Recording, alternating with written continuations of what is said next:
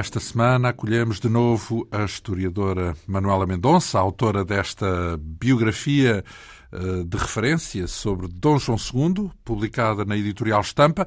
Na semana passada falámos na faceta reformista do rei, na área da saúde, eh, por exemplo, com o lançamento da construção do primeiro grande hospital em Portugal, o Hospital de Todos os Santos, em Lisboa, a reforma da saúde eh, que passou também por exemplo, pela credenciação dos físicos, eh, era aquilo que se chamava na altura os médicos, eh, os físicos a quem se passou a exigir formação universitária.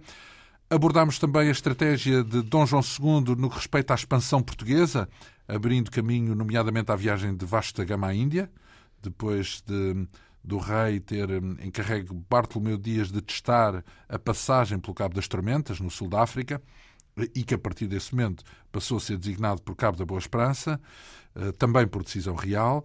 Eh, enfim, falámos eh, também dos preparativos que Dom João II desencadeou para o casamento do filho, o príncipe Dom Afonso, em mais uma demonstração de poder. Ele mobilizou os povos do reino para o pagamento dos festejos que tiveram uma dimensão nunca vista. O príncipe Dom Afonso casou com a Infanta de Castela. E o que é que aconteceu depois do casamento? Bom, tudo, tudo, eu não sei, mas uma parte.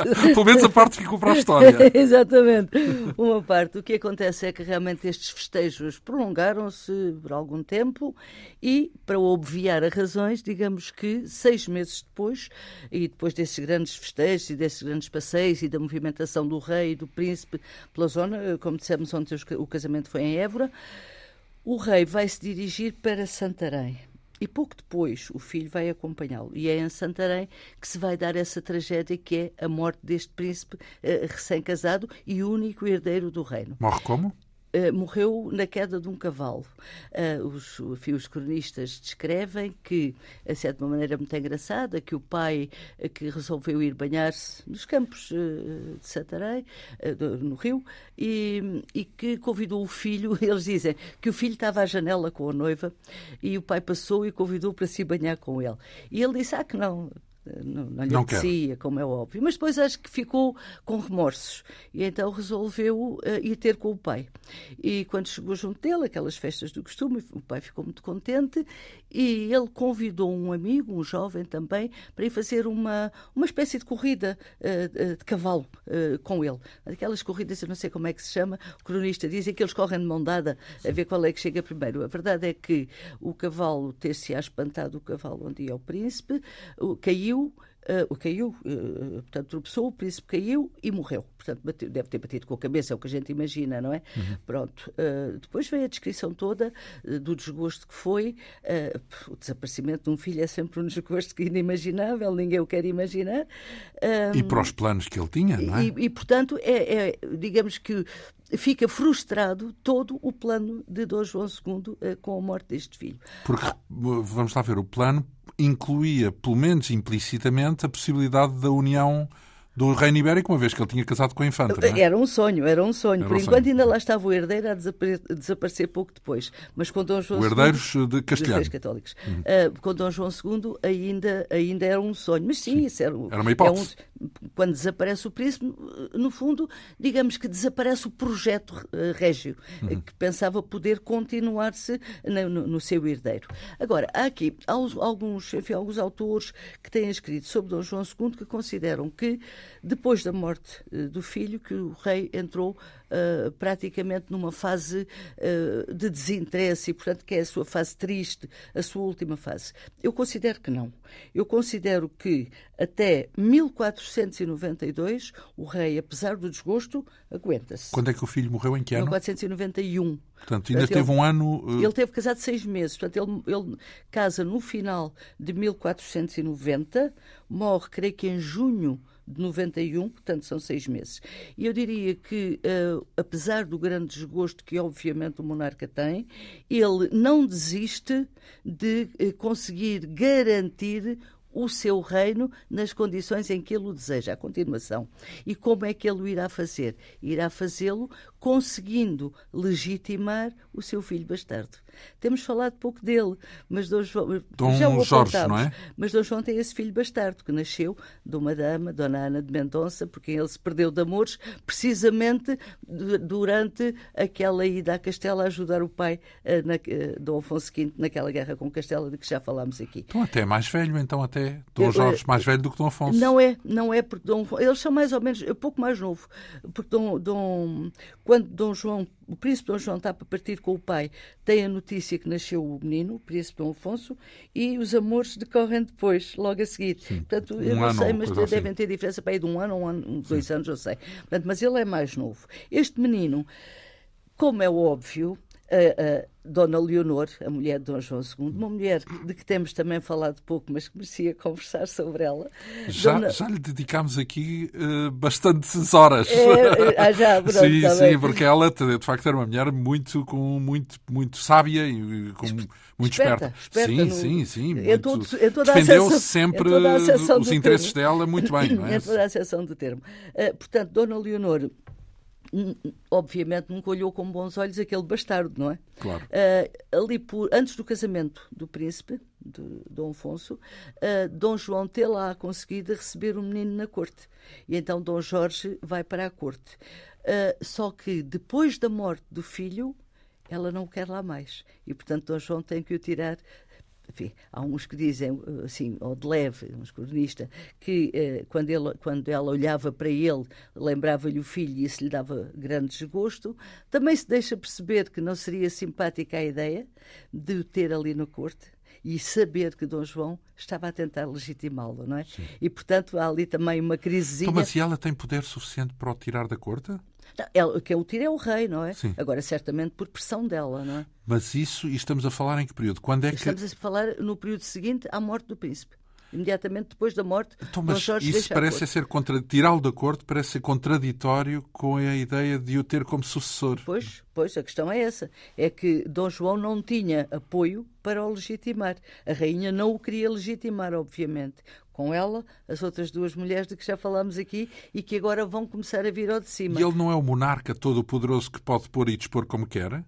Ele pode pôr e dispor como quer, por isso é que ele não desiste do legitimar. Agora, ele também tem que conseguir algum consenso, digamos assim, não, não pode pôr a corte à luta. É, se calhar, se fosse ali em 1483, quando ele deu cabo dos duques, Ainda talvez, talvez ele, talvez ele Muito bem. tivesse agido de outra maneira. Sim. Portanto, neste momento, te- temos também um homem mais maduro, que procura realmente levar a água ao seu moinho, mas que o faz Sem eh, conflitos, com o exatamente. Portanto, conflito procurando possível. tanto, porque ele também era humano e também sabia que a rainha tinha o desgosto pelo filho, estou eu a pensar, não é?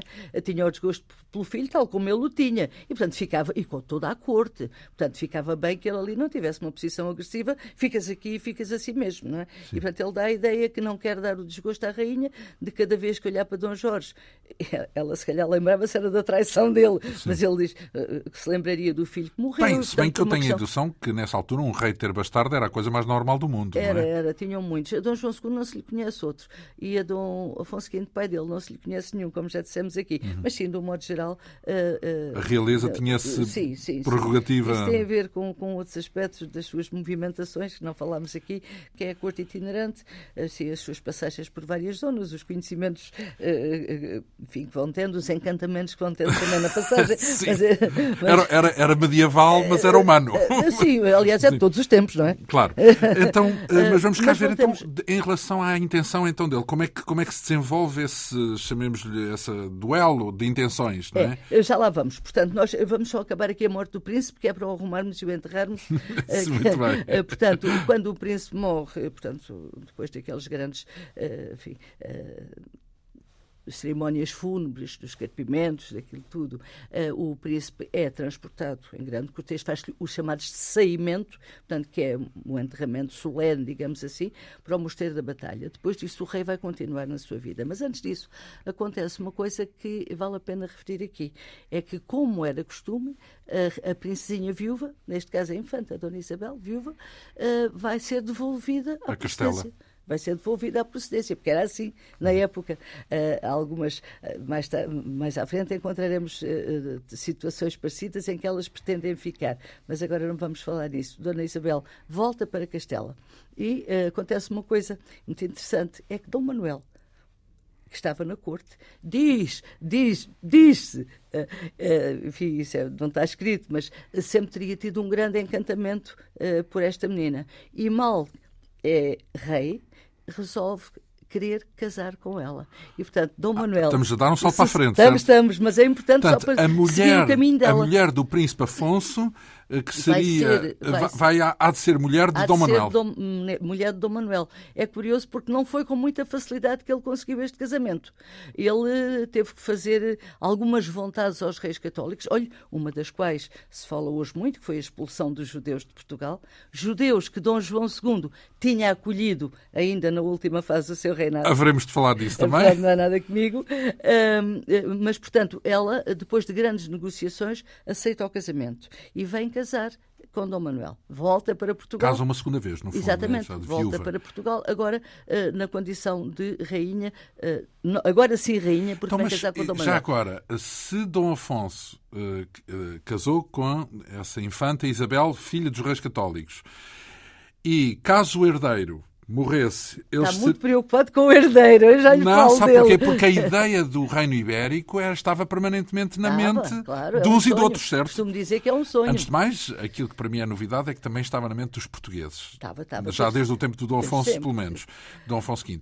E, portanto... Uh, uh, a hipótese de se morresse o herdeiro, o filho dos reis católicos, uh, automaticamente o filho de Dom Afonso e de Dona Isabel seria rei de Portugal e Espanha. E que sabe que Dom Manuel uh, não é por acaso que se chama o Venturoso. Então, mas só um instante, porque a minha pergunta ainda lá vai. Eu vou lá ter consigo. Eu vou lá ah, é verdade. Porque deixa-me pelo menos fazer a pergunta. Que a ideia é, temos Dom Afonso casado uhum. com a filha dos reis de Espanha. Se o herdeiro lá em Espanha, em Espanha, quer dizer, em Castela, se morresse, passava a ser o filho destes dois, do português e da, e da infanta, passava a ser o herdeiro de ambos os, os reinos. Agora, o Dom Afonso morre na queda do cavalo. Ela há de casar mais à frente com Dom Manuel. E a pergunta é: morreu morreu o, o, filho dos o herdeiro não, dos reis católicos. Só... Não, não, é não são automaticamente herdeiros não, do, deixe-me só precisar dos em um reinos. aspecto. Quando ela casou com Dom Afonso, com o príncipe Dom Afonso, não era seguro que eles viessem a ser reis de, de, de Claro, porque ainda havia um herdeiro, católicos, não é? Porque Dom João, filho dos reis católicos, que era o sucessor, estava vivo. Portanto, por aí podia ser só uma esperança. Sim. Agora, quando Dom, Manuel, quando, quando Dom Manuel casa com ela, o próprio herdeiro ainda está vivo. O que acontece é que pouco depois, muito pouco depois do casamento, ainda do tempo, no tempo ainda da... Morre o herdeiro. Morre o herdeiro de, de, dos reis católicos, Dom João. Então... E aí sim coloca-se o, o filho problema. de ambos seria herdeiro dos dois reinos, não é certo? Até podia ser só Isabel. A herdeira era Isabel.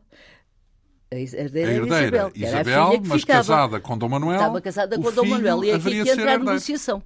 Agora, como é que vamos fazer? E então entra aqui a negociação e diz, portanto, se ela ficar grávida, que ficou logo a seguir, então nós vamos fazer aqui uma paz, vamos fazer aqui um consenso. E o menino que nascer, o menino ou a menina, que nascer deste, desta ligação, de ele sim irá ser rei, eventualmente, das três coroas. Portugal, Aragão E ela ficou grávida, certo? E ela ficou grávida. Então, e o menino? Espere, está com muita pressa. Está com muita pressa. Não me diga que já houve um rei de Portugal e Espanha. Não, não é? acontece uma coisa extraordinária que é única na nossa história. E, e que tam, eh, tanto do lado português como do lado de Castelo e Aragão. É que Dom Manuel, com a sua nova esposa, vai a Castela e vai a Aragão para ser jurados, para serem jurados sucessores. Embora saibamos que Sucessores o dos sucessor, reis católicos. Exatamente. Embora saibamos que o sucessor efetivo havia de ser do, do, o menino o quando ele nascesse. Uh, no entanto, como ele não tinha nascido, os pais juram por ele. Sabe, nesta altura era muito importante o juramento, porque esse juramento, digamos que fidelizava uh, os grandes do reino. Se não houvesse juramento e houvesse uma morte uh, do monarca em exercício, Podia, podia ser complicado. Estando jurado, estava seguro. E, portanto, os reis, os nossos reis, o, o casalinho nosso, vai e uh, é, é jurado primeiro em Castela e depois dirige-se para Aragão e creio que estão em Saragoça para se prepararem, porque lembra-se de eu lhe ter dito que os dois reinos funcionavam separadamente, sim, não é? E, portanto, isso seriam jurados novamente. Entretanto, o menino nasce vai se chamar, curiosamente, Miguel de La Paz, porque a ideia é exatamente que ele há de ser. Representa a paz, a paz ibérica. Na, ibérica, exato. É muito, muito interessante. Uh, só que o menino uh, nasce e a mãe, pouco tempo depois, morre. Portanto, a nossa Isabelinha morreu pouco tempo depois do parto. Isso significa que Dom Manuel já não tem por que ser jurado em Aragão porque morreu a mulher e ele era jurado por força dela, porque ela é que era a sucessora. Mas e, portanto, o, nosso, o nosso Dom Manuel volta para o reino portanto, e deixa o menino na corte dos reis católicos. Oh. Portanto, exatamente. O menino será uh, criado na corte dos reis católicos e então, quando crescer, uh, far-se-á essa paz ibérica, presume-se que se fará essa paz ibérica, uh, que se, de que ele é símbolo quando nasce. O que acontece? que acontece? A morte, é sempre a trágica morte. O menino morreu. Não sabemos bem com que idade, três anos talvez, e portanto foi-se o sonho ah. desta união e desta vez estava a ser, ficou desanimado. Ficou, não, ficou... não, é desanimado, é, seria estranho que alguma coisa tivesse acontecido sem não. nós sabermos por aqui no, na nossa cultura geral. É? Conhece-se muito pouco desta, mas é uma passagem muito, muito, muito importante da vida de Sim, mas é, é, curioso como ali um período, não é? Desde Dom Afonso, pelo menos. Bem, na verdade, desde Dom João I. Não, eu... onde, onde, onde as coisas podiam, de facto, por uma razão ou por outra, podiam ter resultado nessa união. O sonho da União Ibérica é um sonho que, que funciona alternativa desde o início da nacionalidade. Sim. Logo, logo no tempo Bem, de acaba com a restauração, digo eu, mas pronto. Pois, depois já não querem mais nada. é mais complicado. então, então vamos cá à nossa narrativa. Um, demos um salto para a frente, voltamos para trás. Uh, Dom João tem Portanto, dificuldade. Mandámos a menina, mandámos a menina para Castelo e agora Castelo. ficamos a tratar da vida no reino. Certo. Pronto. E não, e saber o que acontece a Dom Jorge, o tal filho bastardo. Exato, é isso que eu estou a dizer. Sim, Portanto, sim, sim. mandámos a menina para Castelo e agora o que é que Dom João, Dom João II vai se preocupar realmente com a legitimação do filho. Uh, como é que ele vai tentar essa legitimação? O filho de rei tem-se que ser legitimado pelo Papa. Portanto, ele vai tentar, junto do Papa, uh, enfim, através dos seus embaixadores, uh, fazer, conseguir essa legitimação. Tem esperança de o conseguir, porque ele tem um primeiro passo que precisa de dar. É uh, conseguir para Dom Jorge o mestrado das ordens militares de Avis e de Santiago, que tinham sido pertença do menino que morreu. Uh, pergunto porque é, que isso é, porque é que isso era importante? Uh, porque quase que já era tradição, pelo menos desde, desde Dom João I, que estas ordens estivessem nos sucessores régios. Na, eh, na, posse. Portanto, quando ele consegue essa nomeação de Dom Jorge como mestre da Ordem de Santiago de Avis, de alguma maneira essa, essa autorização está-lhe a preconizar que ele a seguir vai ser legitimado. E, portanto, como tal, é meio caminho andado para uh, que ele possa depois ser o seu sucessor. Só que Dom João II tem um azar. É que ele está em negociações uh, com o Papa através daquela figura de que já falámos aqui há uma vez, mas que também merece um programa, que é o, o, aquele a quem ele chamava o Cardeal de Alpedrinha, Dom Jorge da Costa. Dom Jorge da Costa está uh, na corte papal e é, de alguma maneira, o representante dos interesses de Portugal.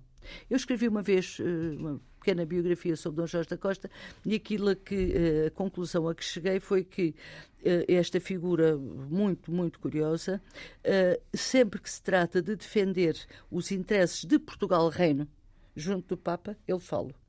Sempre que se interessa, sempre se trata de defender os interesses do rei de Portugal, concretamente Dom João II, homem, ele não o faz.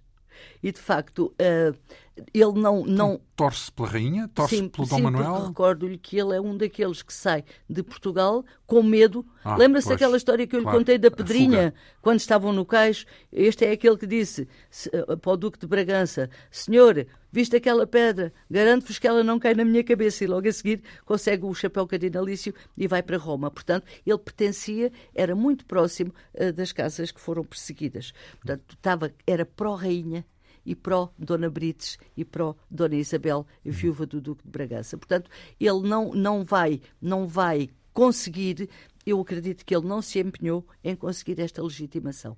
Porquê? Porque ele apoiava o grupo que cada vez mais se afirma na corte, que é o grupo da oposição. E a sobrinha da rainha Dom Manuel, não é? Aqueles que consideram que é irmão, aqueles que consideram que o legítimo herdeiro jamais poderá ser o bastardo, mas sim aquele que em, em linha direta uh, uh, lhe deve suceder, que é Dom Manuel, que é o irmão da rainha. Porque, de facto, nós aqui não, não podemos ver os bonecos, mas se nós fizéssemos aqui uma genealogia destas famílias, verificávamos como, a partir de Dom João I, elas se desenvolvem e depois se vão concentrar pelos casamentos em ligação umas com as outras, e do que sobrou dessas famílias só ficou Dom Manuel. E ele é de facto o legítimo herdeiro. De harmónio, vá. Ele é, é de facto o legítimo herdeiro. O legítimo herdeiro que Dom João II não quer, porque quer o filho bastardo. E daí a luta que a partir de agora se verifica na corte. A ideia dele de legitimar o filho e as tais três mulheres de que eu tenho falado aqui muitas vezes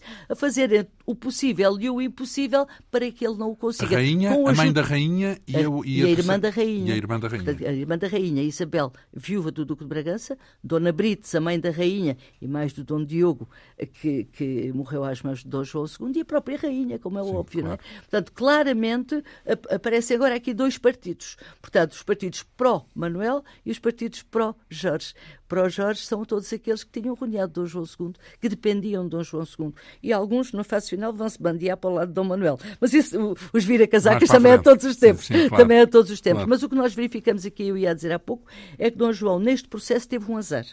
É que morre o Papa, uh, Inocêncio VIII, portanto, e é eleito um novo Papa, Alexandre VI, que é pró Uh, castelhano. Uh, ele é valenciano de nação, como se dizia na altura. Portanto, ele é pró-reis católicos.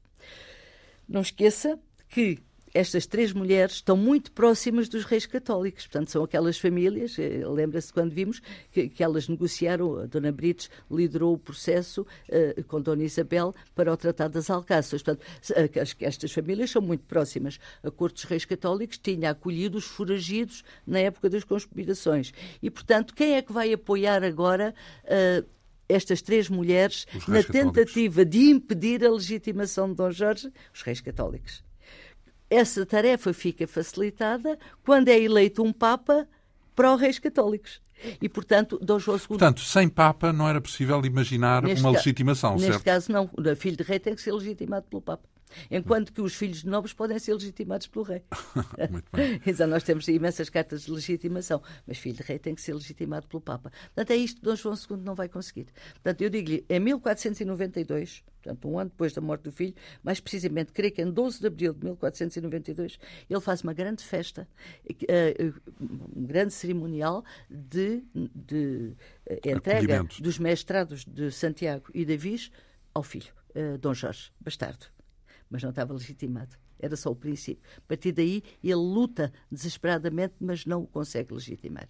Portanto, eh, eu, eu marco, a partir daqui, uh, da consciência desta impossibilidade, exatamente a última fase que eu atribuo a Dom João II, com que eu classifiquei, que é a fase da opressão.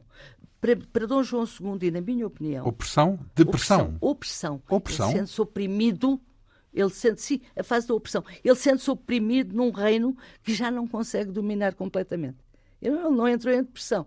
Porque a prova de que ele não entrou em depressão é que há, há vários momentos ainda em que ele vem ao de cima e, e, e marca ainda este tempo, este, este, pouco tempo que lhe resta de vida. Portanto, eu não diria que ele entrou em depressão. Acaso, Agora, sente-se oprimido. Falou aí numa data que na cultura universal é marcante, que foi 1492 que é a data em que, em que o Colombo chegou. Esse é um aspecto. Uh, Esse é um, um, aspecto que manifesta América, como é? Dom João II. A América, quer dizer, a América Central. Uh, sim, as Antilhas. Não é? As Antilhas. Uh, esse, esse, esse, é o, um, um, dos motivos porque lhe digo que Dom João II não entrou em depressão. Então, mas sim é uma opressão. Ele Porquê? conheceu Colombo, não é? que sabemos Colombo, chamemos-lhe Colombo, uh, porque original. se estamos a chamar Colombo, estamos já a filiá-lo em Génova. E não é seguro que ele seja oriundo de Génova. Mas isso é uma guerra. É outra história. Mas isso é uma guerra que anda por aí. Sim, Colombo, uh, Colombo porque é a forma. Só digo Colombo porque essa é a forma como. É, habitualmente, genericamente, é assim. É assim exatamente. exatamente. Mas e então, como é que se conhecem? Uh, bom, ele está na corte de Dom João II. nós, o que sabemos de Cristóvão Colombo é que ele é navegador ao serviço do rei, até uh, ir para Castela. O processo da ida dele para Castela, já falámos nele aqui, é um processo uh, que não está clarificado. O que ele diz no, no, nas notas que deixou, o que ele diz é que se foi oferecer ao rei para descobrir a Índia pelo Ocidente e que o rei não quis, e que ele se aborreceu com isso e foi oferecer os seus préstimos aos reis de Castela. Isto não é assim, ou pelo menos não é linear, porque ele de facto vai para Castela por volta de 1485. Final, eu já lhe disse aqui que penso que ele é um dos foragidos uh, depois, Sim, das, depois da justiça feita ao Duque de Viseu. Sim. E é porque ele, ele uh, uh, pertence claramente à Casa de Viseu. Ele é casado, casou com uma filha de Bartolomeu, uh, Bartolomeu Perestrelo, que é um fidalgo cavaleiro da Ordem de Santiago que pertence à Casa de Viseu. Portanto, ele está muito próximo. Uh, ele, ele, ele, em viúva, Uh, e depois ele tem uma filha, que é Filipa, que vai para as Donas de Santos. As Donas de Santos era, eh, era uh, um, o conjunto das senhoras, digamos, é que eu vou chamar-lhe para não as ofender? Uh, porque às vezes pensa-se que era uma espécie de asilo, não era nada. Era um local onde, para onde iam as senhoras boas, boas no sentido de aristocratas,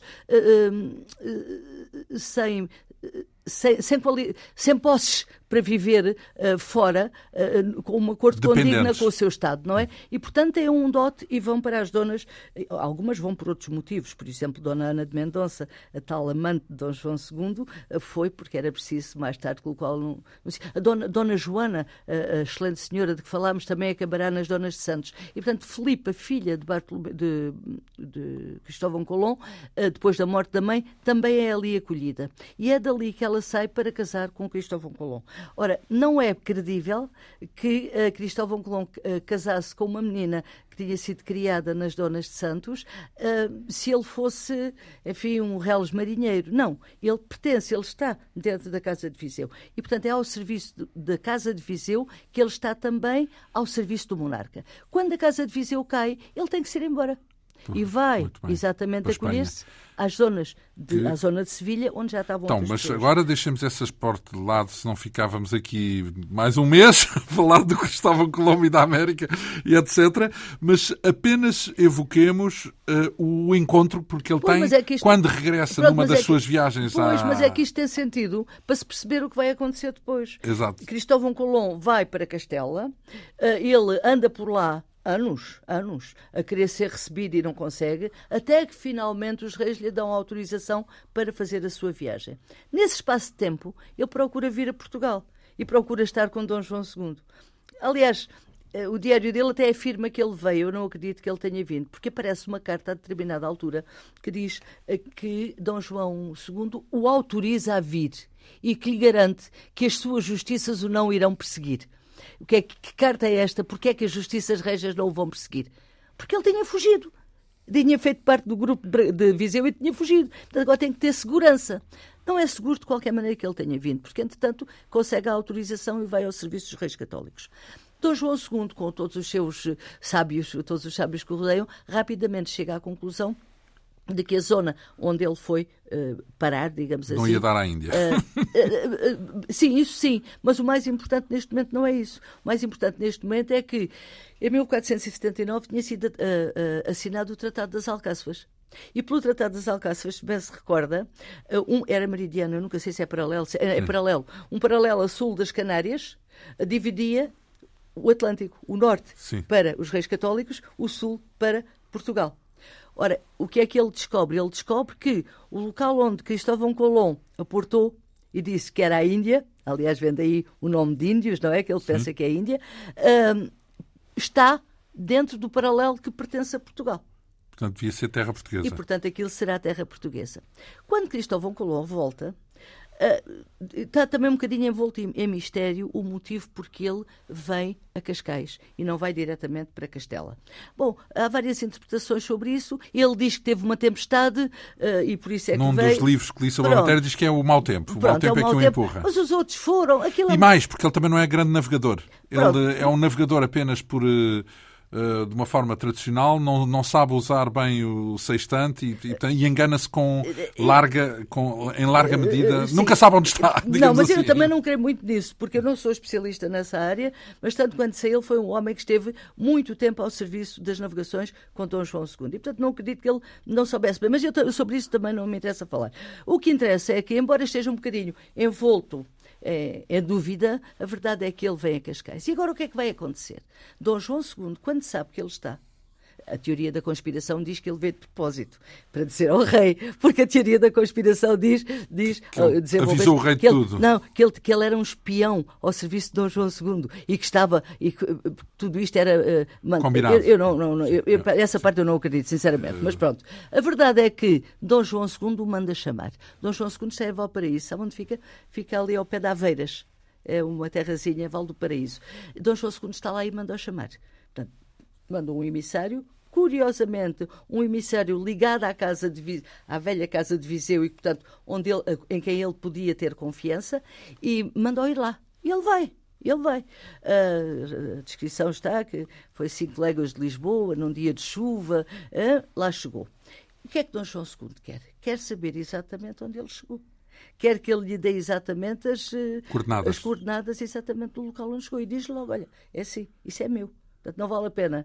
Uh, estás a ficar muito contente com essa descoberta porque isso pertence a Portugal e eu vou reivindicar, vou reivindicar essa terra aos senhores que lá te mandaram. Ao abrigo do, do Tratado lá, de Alcáçovas. Fica, exatamente. Ele fica lá dois ou três dias e depois volta. Na volta, na volta, nós sabemos que ele visitou quem? A rainha que estava numa casa, num palácio, ali perto de uh, uh, Vila Franca, com a mãe. E isso dá-nos uma dica é a dica de que, de facto, a proximidade dele com a Casa de Viseu tinha sido efetiva. Sim. Mas isso é marginal, pronto. Sim. O que importa para aqui é que Cristóvão Colombo volta uh, para, o seu barco e, e, vai seguir para Castela. Diz o cronista que alguém perguntou ao rei não era melhor a gente matá-lo já pelo caminho, porque acabava-se já, acabava já a conversa, mas claro que Dom João II diz imediatamente que não. Nem isso lhe adiantaria muito, porque se, se o navio de Cristóvão Colombo veio a Lisboa, os outros foram primeiro dar a notícia aos reis católicos, os uhum. outros que vinham com ele. Portanto, isso também não iria muito longe. O que é que vai acontecer a seguir? Vai acontecer a seguir que Dom João II manda imediatamente uma embaixada uh, aos reis católicos dizendo que aquelas terras são minhas. Portanto, não vale a pena reivindicá-las. Elas são minhas. Vocês têm que reconhecer isso. E mandam informar em simultâneo que está a preparar uma grande armada para tomar para tomar conta dessas. Eu penso que isto é um bocadinho o canto do cisne. A tal grande armada não sei se chegou uh, a ser preparada, mas pelo menos ele manda dizer. Portanto, uh, teoricamente, teoricamente é a afirmação: atenção, o poder é meu, eu vou mandar, ponham-se a pau. Os reis católicos uh, dizem-lhe que Dom João II é, é, tem aquela veia cómica também que eu já lhe disse outro dia. Dom, uh, os reis Não, católicos... e sobretudo ele sabe fazer bluff. Lembra-se aquela dos cavalos. Ah, bem, exatamente, uh, mas quer ver, os reis católicos mandam-lhe dizer então que espere que ele vai, que eles vão lhe mandar embaixadores para negociarem. E vêm os embaixadores de Castela II e Dom João II despede-os e não os quer receber, dizendo que aquilo era uma embaixada sem pés nem cabeça. e porquê? Dizia ele, porque um deles tinha fama de levantado, que é assim que diz o cronista. O outro era coxo.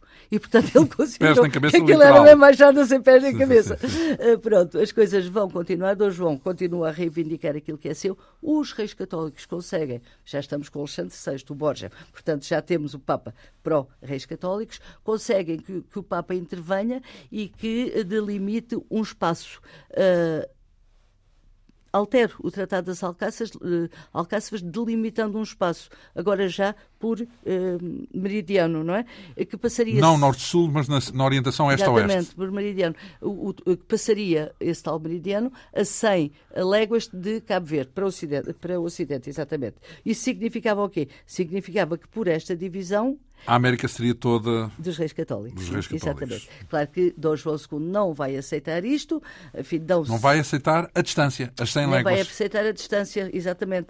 Aceita a alteração do paralelo, é, é, é, a mudança para, para, para, para o meridiano. Sim, isso é aceite, agora já mais a distância. E, portanto, nós depois vamos assistir a uma série de, de discussões, embaixador vai, embaixador vem, até que se chega finalmente, em junho de 1494, já quase com o rei já quase no fim, um ano antes dele morrer, a assinatura do Tratado de Tordesilhas. E o Tratado de Tordesilhas é o quê? O Tratado de Tordesilhas altera essa distância. De 100 Portanto, léguas para? 370. Essas 370 léguas é que vão apanhar a costa do Brasil. A costa, a costa do Brasil, uh, da América do mas não, mas não chegam ao ponto em que Colombo aportou quando chegou às Antilhas, não? Não, não. Uh, apanhar ali uma faixa daquilo que hoje chamamos Brasil. Brasil, claro. Aliás, este meridiano e a delimitação do meridiano eh, depois vai ser motivo de grandes discussões nos reinados seguintes, porque nunca se sabe E no resto bem... do mundo também? Sim, no resto também... do mundo. Claro que ninguém ficou contente com isto. Exato. Lá estava o Francisco I a dizer onde é que está escrito no Testamento de Adão que o mundo há de ser dividido entre Portugal e Espanha. Exato, Portanto, não, não, não claro que toda a gente reivindicou. E dizer é que mais tarde aparece a grande questão de saber, uh, afinal, onde é que passa exatamente o meridiano.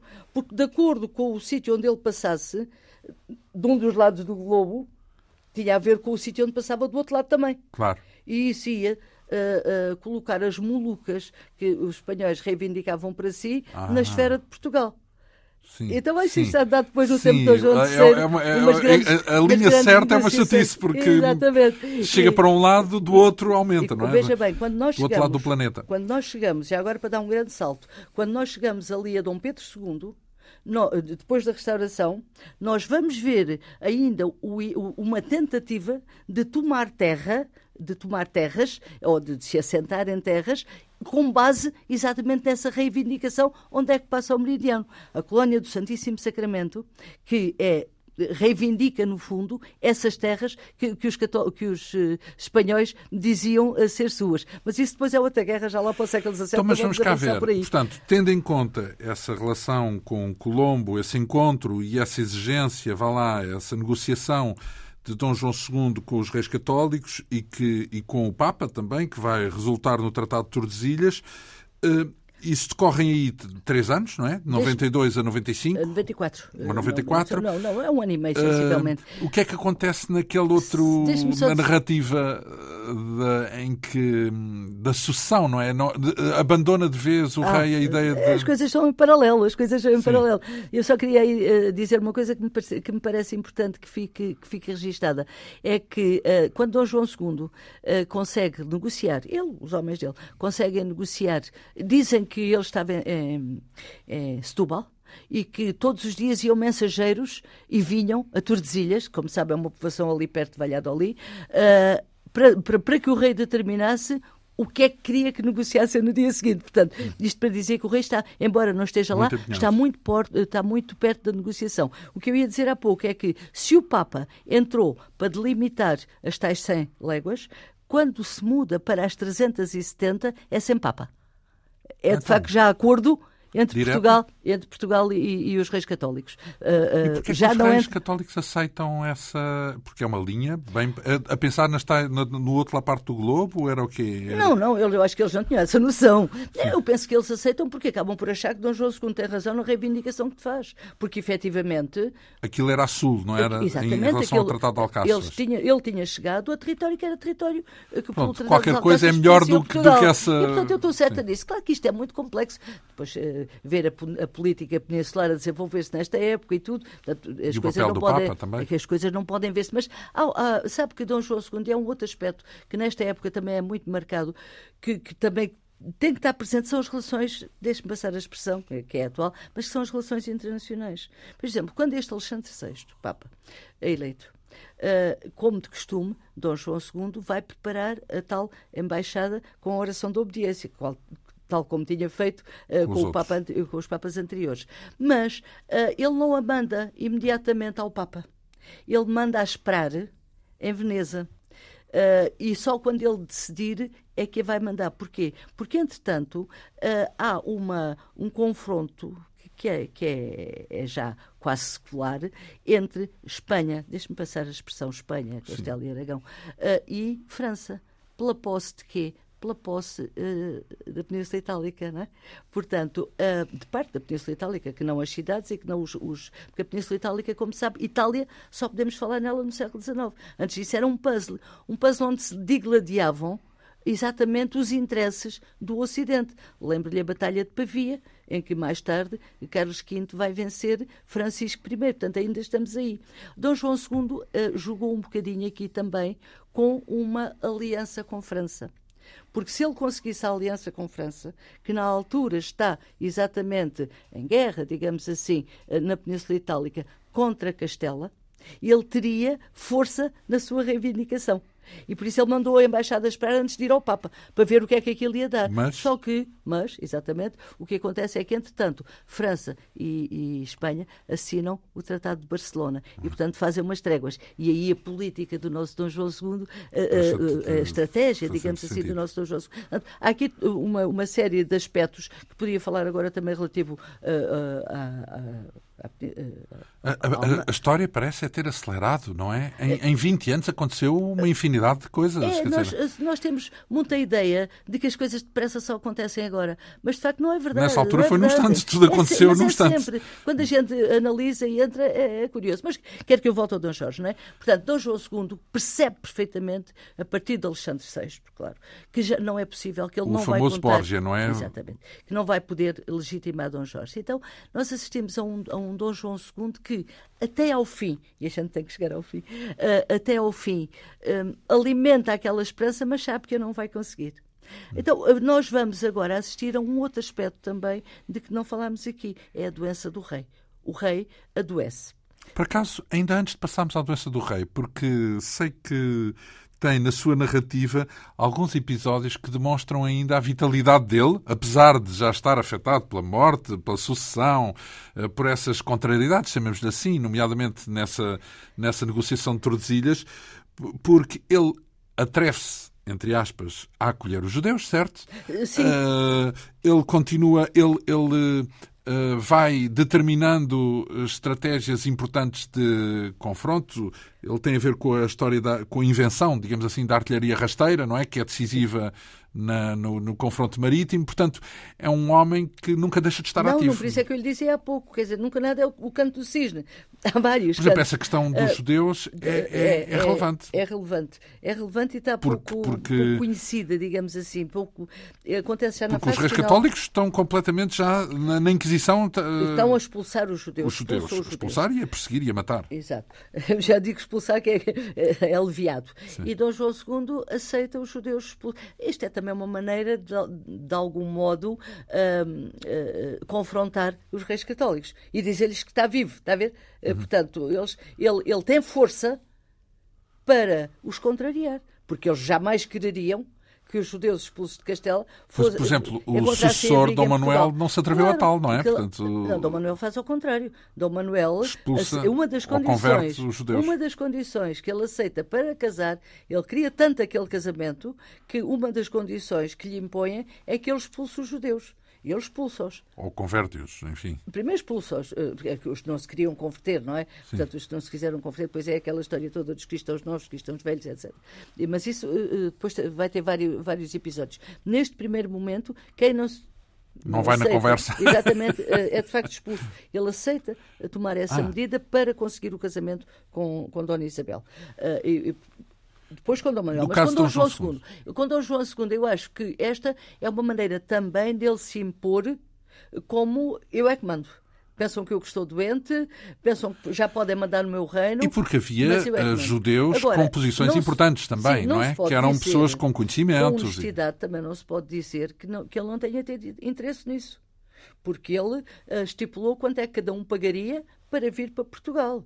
Estipulou uh, o tempo que cá poderiam estar, ao fim do qual uh, se deveriam, ir, deveriam deixar o reino. Exatamente. Portanto, não se pode dizer que ele não tenha interesse. Garcia de Rezende diz uma coisa curiosa: é que diz que Dom João punha na sua bolsa ou melhor, tinha uma bolsa para onde ia todo esse dinheiro uh, dos judeus que entravam, que deveria ser depois destinado a, a remissão de cativos ou a, a obras, a obras boas, chamemos-lhe hoje assim, para utilizar uma terminologia atual. Depois diz que nunca se soube depois da sua morte, onde é que estava esse dinheiro? É só uma curiosidade, mas bom. É um saco azul. É, é um saco azul, exatamente. Ora Agora, bem, e, e a artilharia peraí, peraí, peraí, deixe-me só dizer uma coisa que é importante. Sim. Dentro destas medidas que Dom João toma relativamente aos judeus, há uma eh, que, da sua perspectiva, é muito boa, mas nós não podemos deixar aqui de apontar como terrível.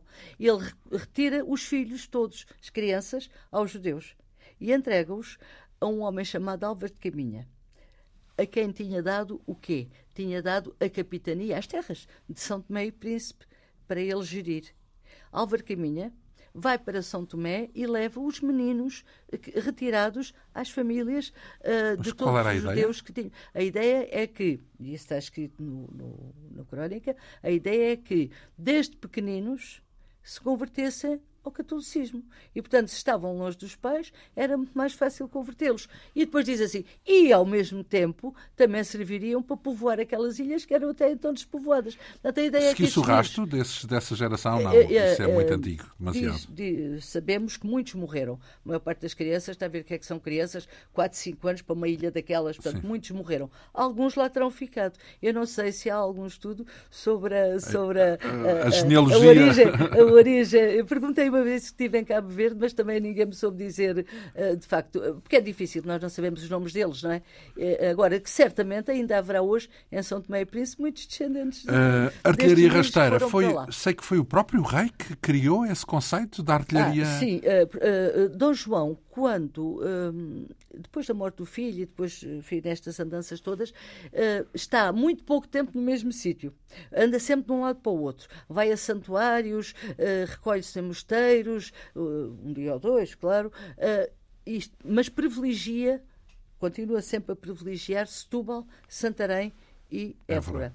Nós temos informação dele das coisas mais diversas nesses tempos, mas há uma uh, que é de Setúbal uh, e que, que, é importante registrar, e eu creio que é essa que se está a referir, que é o, uh, o, o cronista diz as experiências que ele fez aplicando bombardas, é assim que ele diz. Deixe-me cá abrir aqui um parênteses a história militar desta época é muito rica. Com Dom João II, pela primeira vez, nós vamos encontrar bombardeiros em Portugal. Portanto, os homens das bombardas. Antes tinha sido o boom dos espingardeiros, com a aplicação e com o uso cada vez mais, que substituíram os besteiros do tempo de Dom João I. Uh, portanto, Dom João I e antes, não é? Portanto, temos agora aqui uh, uma novidade.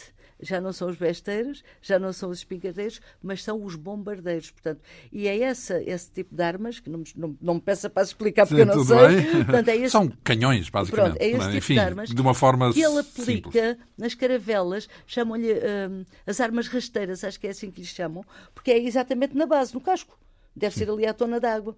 Ele faz imensas experiências e consegue resultados positivos, de tal maneira que o cronista diz que mais tarde as caravelas, algumas caravelas portuguesas conseguiram derrotar grandes navios com base nessa experiência feita pelo próprio da monarca. Artilharia rasteira. É a artilharia rasteira. Portanto, eu penso que é, é no fundo deve ser. Uh, uh, atacar os outros na base, claro, calhar, claro. deve ser isso, não é? Uh, Mas, é, é Ora bem, temos os 10 minutos que nos faltam para fechar esta riquíssima crónica de Dom João II, porque estamos na parte final da vida dele. Está negociado o Tratado de Tordesilhas, que acabou por ser um tratado muito inteligente em relação à circunstância em que foi negociado, eh, porque permitiu, nomeadamente, a permanência de Portugal no Brasil, com todas as consequências que daí advieram.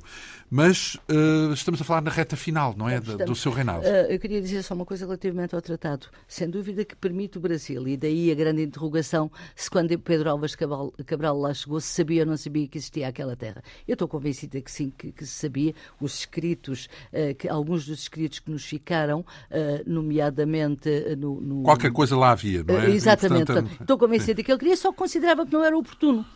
Mais importante ainda que isso, é para Dom João II assegurar uh, um espaço grande no Atlântico Sul como seu. Porque ele sabia que esse espaço era indispensável para as manobras que era necessário serem feitas para passar o Cabo da Boa Esperança. Ah, por causa e, portanto, dos ventos, não é? Exatamente. E, Os ventos obrigam a dar ali um, e, portanto, uma volta grande. Saberia que havia terras, mas o mais importante da minha perspectiva é realmente o mar. É assegurar aquele grande, aquele grande campo de manobra. Bom, eh, eu só queria ainda fazer mais um apontamento eh, relativamente a esta última fase de Dom João II. Depois já vou para a morte dele. Pode ser, pode ser depressa ou devagar, o homem capítulo. morreu e pronto, Sim. exatamente. Uh, mas só queria este apontamento, é que ele uh, tem também outra grande preocupação, é imortalizar o reino de Portugal. Ele, nós conhecemos várias cartas dele, ou mandadas escrever por ele, a grandes homens uh, da Península Itálica, e temos conhecimento de que ele tentou uh, trazer para Portugal uh, Nicolau Poliziano, o grande humanista, que iria escrever, ele encomendou-lhe, chegou-lhe a encomendar uma história dos feitos portugueses em latim. Não sabemos se começou a ser feito ou não, mas o registro de que pedido, ele lhe é pediu, ele foi. Agora, o que não é dúvida nenhuma é que, porque só temos estado aqui a falar em política, é importante também falar em cultura, que Dom João II era também um homem culto e tem a grande preocupação de cultivar os seus filhos. Ele chama para educadores de, de tanto Dom Afonso como de Dom Jorge do Bastardo. Sabe que Dom Jorge Bastardo, antes de ir para a corte, viveu com a irmã dele, com a Dona Joana, princesa, em, no, em, em Aveiro. Uh, e ele chama para seus, seu educador principal quem? O grande Cataldo de Paris e o Ciclo, que é o grande humanista uh, da época. Uhum. E, portanto, ele vem, ele está em Portugal com Dom João II e educa, uh, para educar os seus dois filhos. Portanto, dar este aspecto só, para não ficarmos só na política, na certeza, mas este aspecto também do, dos interesses eh, culturais. Exatamente. Pronto. Então, e agora vamos à morte. Eu disse há pouco que Dom João II adoeceu tradicionalmente diz-se que disse foi envenenado. foi envenenado. Eu tenho uma teoria própria, eu não acho que ele tenha sido envenenado com veneno. Eu acho é que aquelas três mulheres envenenaram-lhe a vida.